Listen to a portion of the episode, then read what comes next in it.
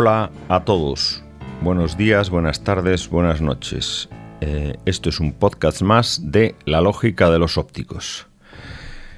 Yo soy Víctor Coyote y hoy vamos a hacer un programa que se llama, una primera parte de un programa que se llama Orquestas contra grupos.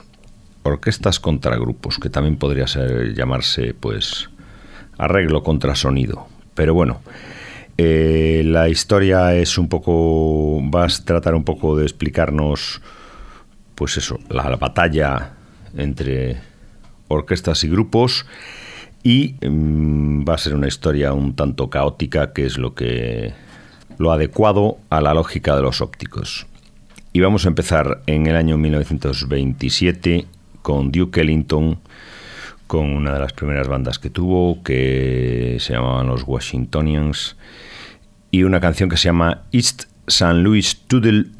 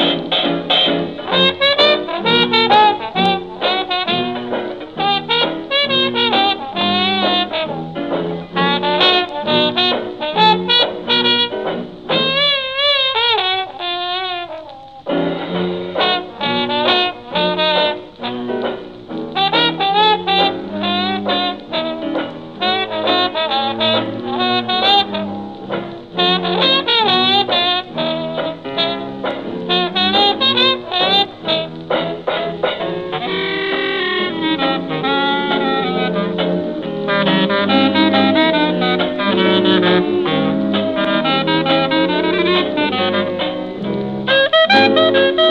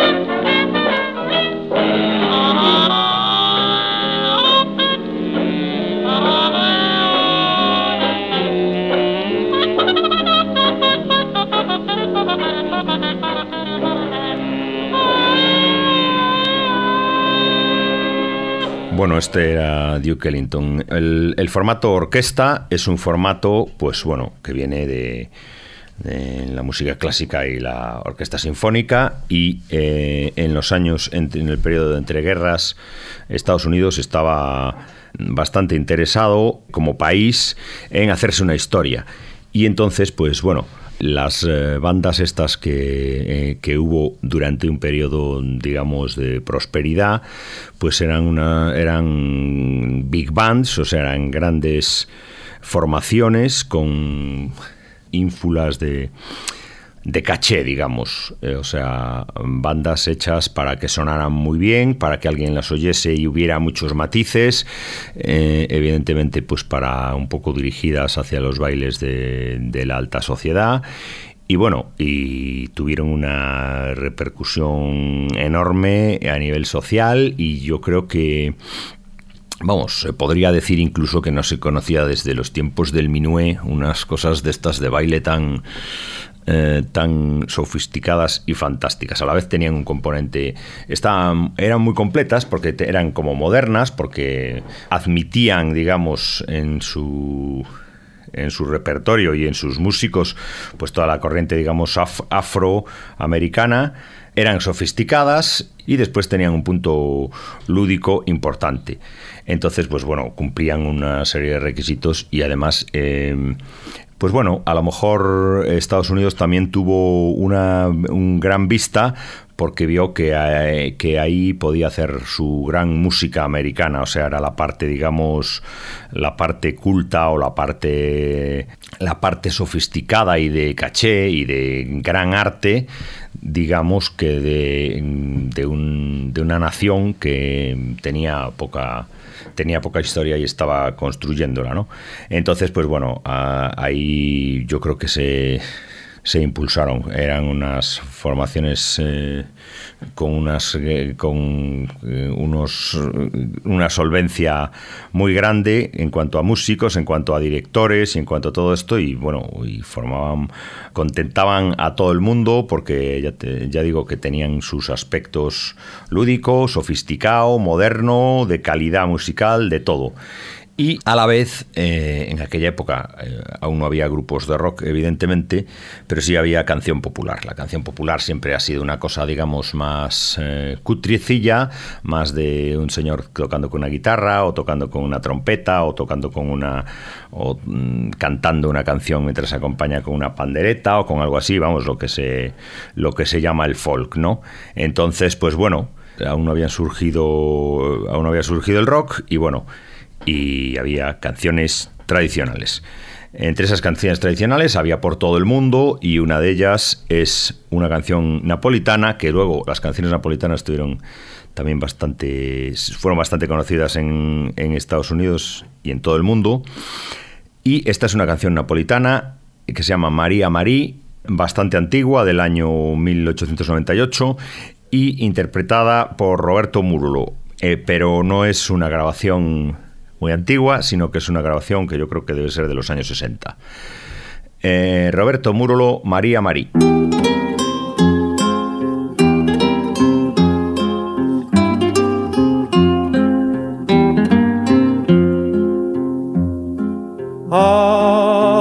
Arapata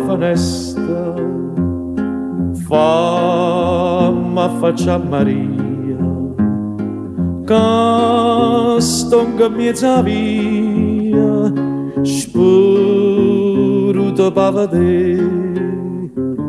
Nun trova non ripace, a notta faciurn, sempre per staccaturn, spura ne ci parla, oi Maria. Oi Maria, quanta suona che aperta per te. Fammi dormire, abbracciata un poco con te. Oi Maria, oi Maria, quanta suona che aperta per te. Famma oi Marie, oi Marie.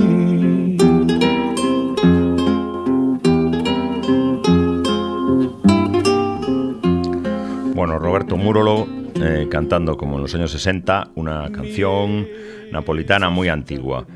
Entonces, eh, aquí, en, esta, estas épocas, eh, digamos, en los años 20 y 30, aunque esta canción, ya digo, la, la interpretación no es de esos años, pero bueno, la música popular y la música, digamos, un poco más culta se relacionaban, pues como se han relacionado otras veces, y, pero eh, algunas veces la, gente de, orquestas, incluso de música clásica y tal, hacía eh, incursiones en la música popular.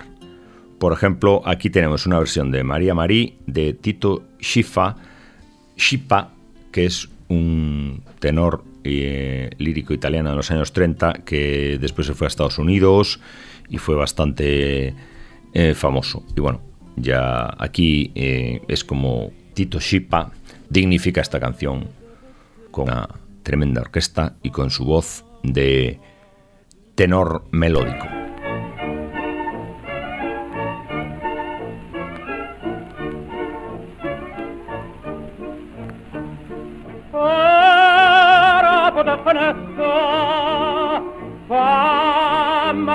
Maria tengo mi stavio veruto eh, pa bene non trovo onore e a notte faccia giorno.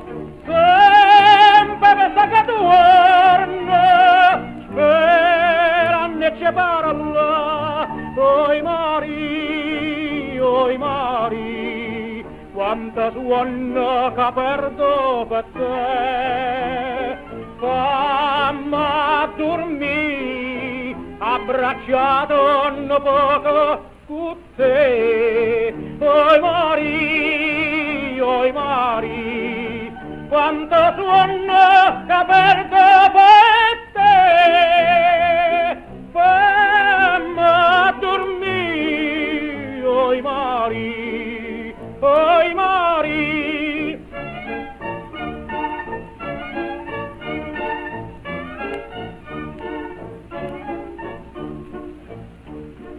Pare cacciassarapa Nothing penestrella Maria Campanella Nu segna me me fa.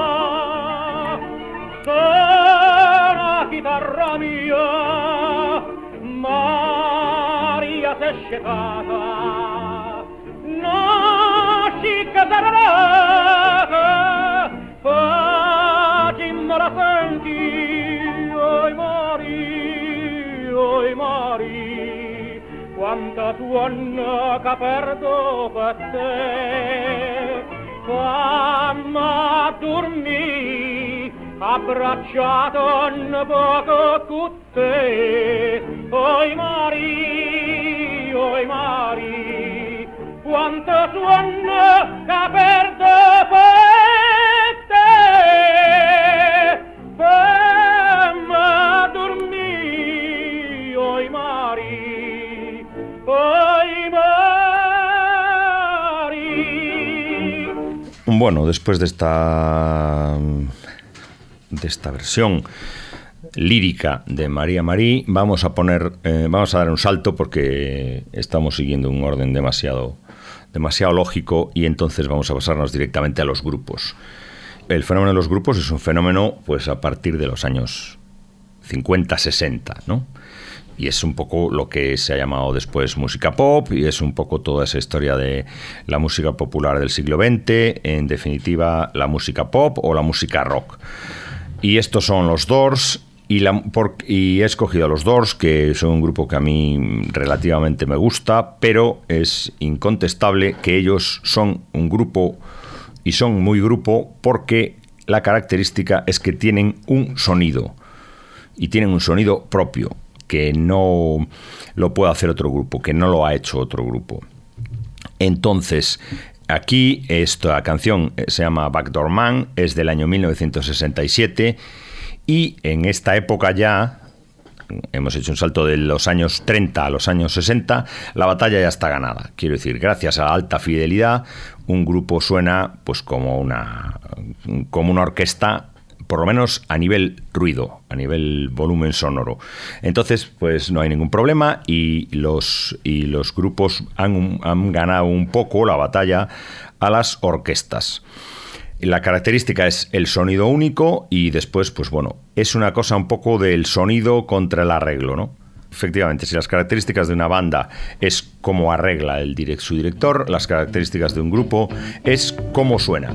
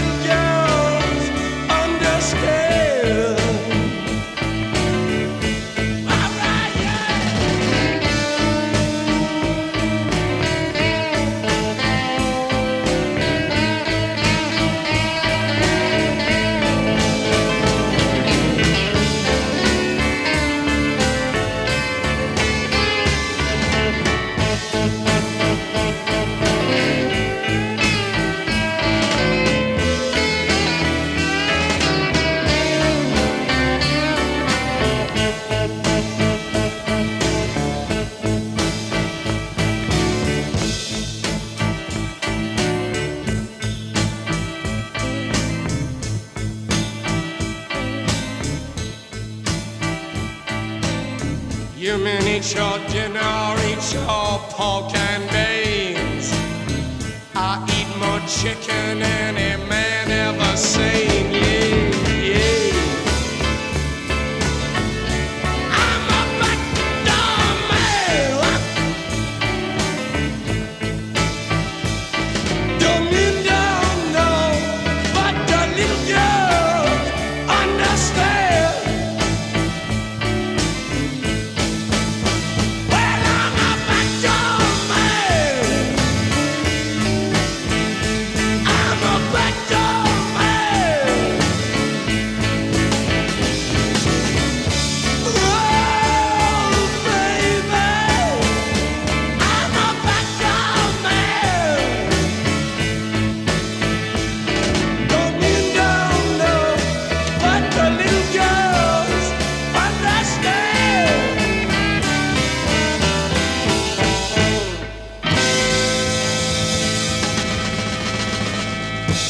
Estos eran los Doors, el rock ya estaba en el año 67, era una cosa completamente establecida, eh, millones, eh, millones de discos se vendían en todo el mundo, eh, habían existido ya los Beatles, habían existido Elvis Presley, ya había habido muchísima gente y el, el- rock estaba ya completamente institucionalizado. Nosotros ahora vamos a volver a las orquestas porque esto es una locura de espacio-temporal continua. Y eh, vamos a poner una orquesta, y la orquesta es una orquesta de Haití que se llama eh, la Super Ensemble Nemours Jean-Baptiste. La Super Ensemble Nemours Jean-Baptiste es una orquesta eh, formada en el año 1954 por, por Nemours Jean-Baptiste y Weber Sicot. y está muy influenciada por las big bands, por un lado, o sea, por la gran música americana que se estaba escribiendo y después por mezclada con los ritmos populares latinos y antillanos y caribeños en definitiva, porque en el Caribe pues hay ritmos latinos y hay, y hay ritmos anglos también. Entonces, esta canción es de principios de los años 60 y se llama Fanatic Compa.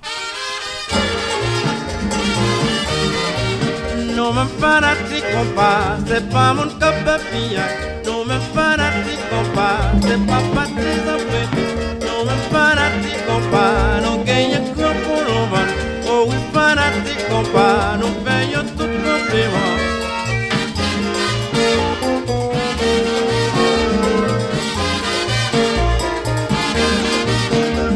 La yo campé, allá pa pasé,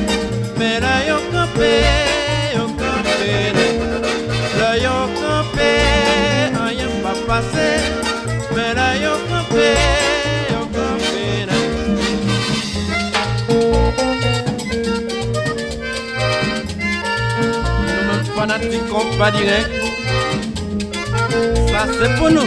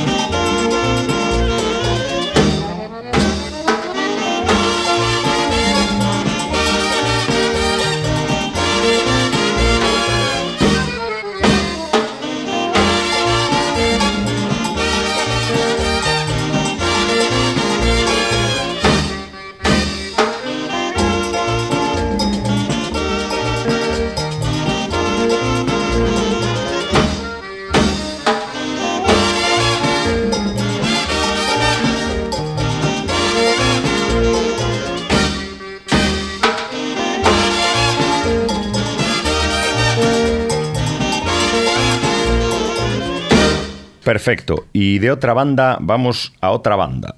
Orquesta de orquesta a orquesta.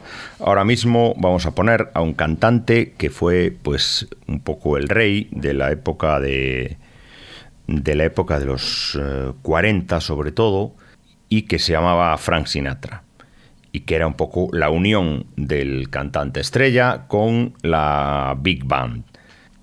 La canción se llama Saturday Night is the loneliest night of the week. Bueno, mi pronunciación es un poco desastrosa. Pero bueno, pertenece a la etapa de Columbia de Frank Sinatra, que va del año 43 al 52 y y después comentamos algunas cositas.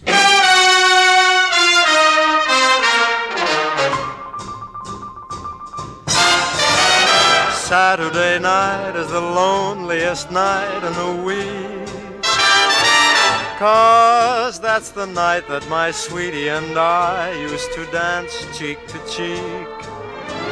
I don't mind a Sunday night at all. Cause that's the night friends come to call. And Monday to Friday go fast. And another week is past. But Saturday night is the loneliest night in the week. I sing the song that I sang for the memories I usually see Until I hear you at the door. Until you're in my arms once more. Saturday night is the loneliest night of the week.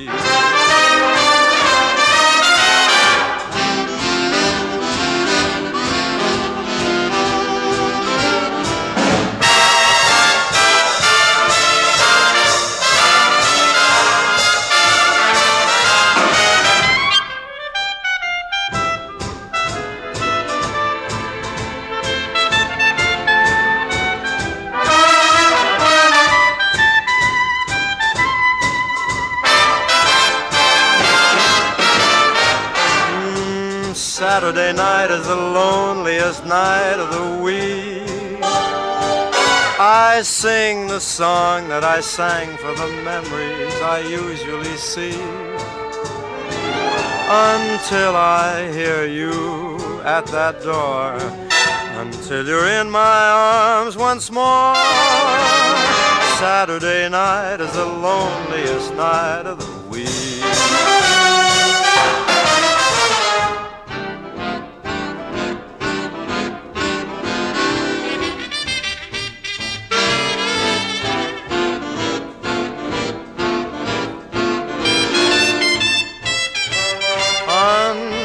I hear you at the door.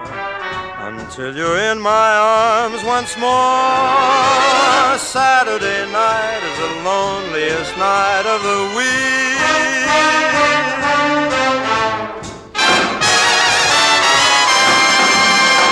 Y ahora, después de Frank Sinatra, vamos a continuar con el americano que le quitó el puesto de cantante, Elvis Presley. Elvis Presley eh, fue mm, el que, bueno, pasó de la, fue el cantante que pasó de la época, digamos, del- de las orquestas a la época de los grupos. Elvis Presley fue ya eh, lo que fue ya la aparición del rock. Eh, Frank Sinatra tenía unos modos y Elvis Presley sale con otros modos nuevos en los cuales incluye grupo. Eh, esta canción que es Mystery Train eh, de Elvis Presley se ha dicho muchas cosas de su voz, de su físico, de tal y cual, pero yo creo que también ha influido muchísimo el sonido que logró eh, Sam Phillips en el estudio de grabación. El sonido mm, primigenio del rockabilly, eso es un es algo que yo creo que hay ahí como una energía que pone nervioso de igual manera que pone nervioso a una chica ver a el, que ponía nervioso a una chica ver a Elvis Presley. Y ahí sí hay un concepto de sonido. Ahí hay un concepto ya de sonido que no era el concepto de arreglo. La anterior cosa de la anterior canción de Frank Sinatra era una canción muy bien, muy bien arreglada y eh, aquí está muy bien de sonido porque la- eh, tanto eh, bajo, guitarra y batería forman una, un- una especie de, amalgama de sonido mm, pues eh, bastante electrizante. Y eh, a la vez pues eh, Elvis Presley sale con una manera nueva de cantar. Y bueno y sobre todo es que además hay un punto en el que los cantantes tienen que cambiar de manera de cantar. Y por ejemplo yo creo que Julio Iglesias se llevó el gato al agua con respecto a Rafael pues porque Rafael cantaba como si no existiera el micrófono, eh, micrófonos sensibles y Julio Iglesias cantaba eh, teniendo en cuenta que ya se habían inventado los micrófonos sensibles. Entonces Rafael podía, cantaba como si los micros fueran del año 30 y Julio Iglesias cantaba como si los micros fueran de la época en que fueron descubiertos. Y yo creo que ese susurro mm, más ese susurro de poca voz de Julio Iglesias fue lo que lo que a la gente le llamó le gustó y le llamó la atención. Eh, de todas maneras, eh, estamos hablando de Elvis, mejor vamos a seguir hablando de Elvis y Elvis cantaba de manera diferente a Frank Sinatra y el grupo sonaba a grupo. Elvis Presley después no siguió con esta gente, pero esto era un grupo de rock, no solo Elvis Presley, eh, tocando y cantando.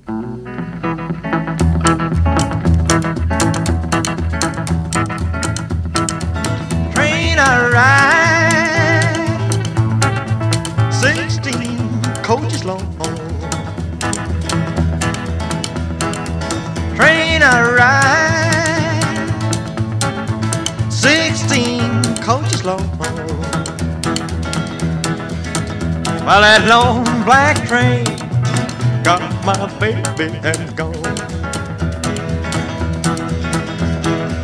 Train, train, coming round, round the bend. Train, train, coming round bend. Well, it took my baby, but it never will again. No, not again. Train, train, coming down, down the line. Train, train, coming down the line. Well, it's bringing my baby, cause she's my oh, oh, mine, she's mine, oh, oh, mine.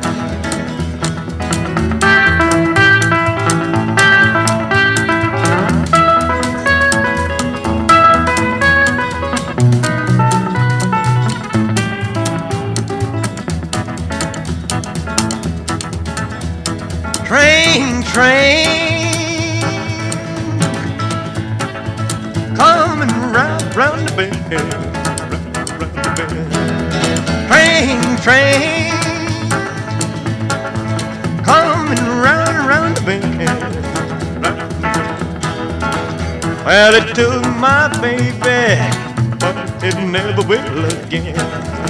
But it.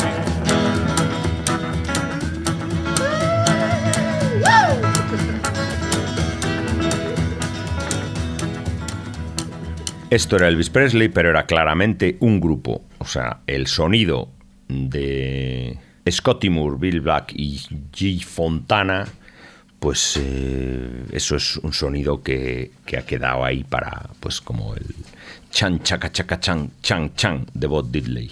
O sea, es algo que ha quedado ahí. No es una cosa que Elvis Presley fuera un artista y diera igual el grupo que lo acompañara. Yo creo que aquí estamos hablando de claramente un grupo hecho y derecho y que funciona como grupo, aunque evidentemente después eh, hicieron mucho los cromos en Technicolor de Elvis Presley para que su carrera eh, fuera para arriba. Y evidentemente su voz, sus movimientos, su sex appeal, su manera de cantar, su, su artistazo, lo artistazo que era. Pero ahí eh, hay un grupo. Y ahora vamos a poner otra orquesta. Eh, de 1931, Carlos Gardel, Tomo y Obligo. Aquí, en el tema de las orquestas, con, el, con respecto al tema de los grupos, en el tema de las orquestas y en el año 31 nadie decía, pues esta orquesta de Carlos Gardel ha sonado bien o ha sonado muy mal, porque evidentemente debido a la calidad de las grabaciones, la orquesta siempre sonaba mejor en directo que en una grabación, porque en las grabaciones eh, el, el, rango, digamos, de sonido antes de la invención del, de la alta definición, del estéreo y todas esas cosas era bastante limitadito. Entonces, eh, esa, un- en el año 31, la conversación de ¿qué tal ha sonado la orquesta de Gardel? Ah, pues a mí me parece que suena mejor en disco. Ah, no, pues yo lo vi que sonaba mejor en no sé qué. Yo creo que esa conversación, el concepto sonido aún no existía y evidentemente uno se compraba un disco y si tenía una y si tenía la oportunidad porque era un tipo rico y podía ir a ver a la orquesta de Gardel ahí sonando eh, sonando en directo eh, verdaderamente no se podía comparar con la con los con los registros eh, mediosos que ofrecían eh, la fidelidad eh, discográfica de los tiempos.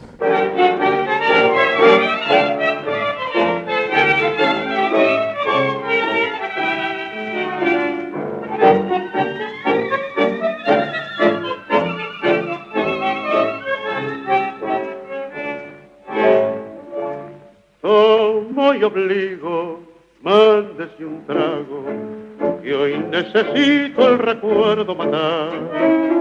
Sin un amigo, lejos del pago, quiero en su pecho mi pena volcar. Beba conmigo y si se empaña, de vez en cuando vivos al cantar. No es que la llore porque me engaña, yo sé que un hombre no debe llorar. Si los pastos conversaran esa pampa le diría de qué modo la quería, con qué fiebre la adoré. Cuántas veces de rodillas tembloroso yo hincado bajo el árbol deshojado donde un día la besé. Y hoy al verla envilecida, otros brazos entregada, fue para mí una puñalada y de celos me cegué. Y le juro todavía, no consigo convencerme cómo pude contenerme si ahí nomás no la maté. Tomo y obligo, mándese un trago. De las mujeres mejor no hay que hablar. Todas amigos dan muy mal pago. Y hoy mi experiencia lo puede afirmar. Siga un consejo, no se enamore. Y si una vuelta le toca hocicar, fuerza canejo, sufra y no llore, que un hombre macho no debe. Bueno, era Gardel con las limitaciones de sonido del año 1931 para las grabaciones y en el año mil- en los años 50 eh, esta va a ser la última canción de esta primera parte de bandas contra orquestas y es eh, Duane Eddy en el año en 56 me parece que es o por ahí no lo sé exactamente eh, sonando una guitarra que sería el instrumento que hizo esa revolución sonora sonando como suena una orquesta. Duane Eddy Moving and Grooving. Hasta el siguiente programa de la lógica de los ópticos que será la segunda parte de orquestas contra bandas en la lógica de los ópticos Buenas tardes, buenos días, buenas noches. Víctor Coyote, besitos.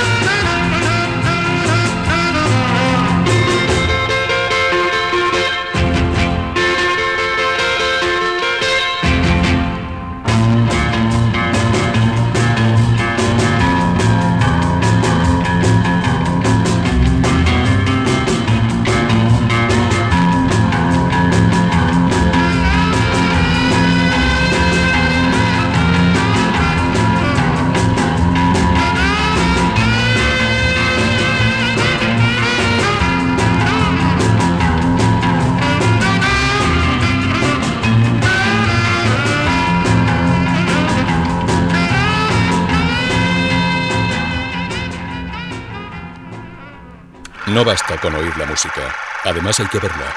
Canal Gladys Palmera en YouTube. Gladys Palmera Televisión.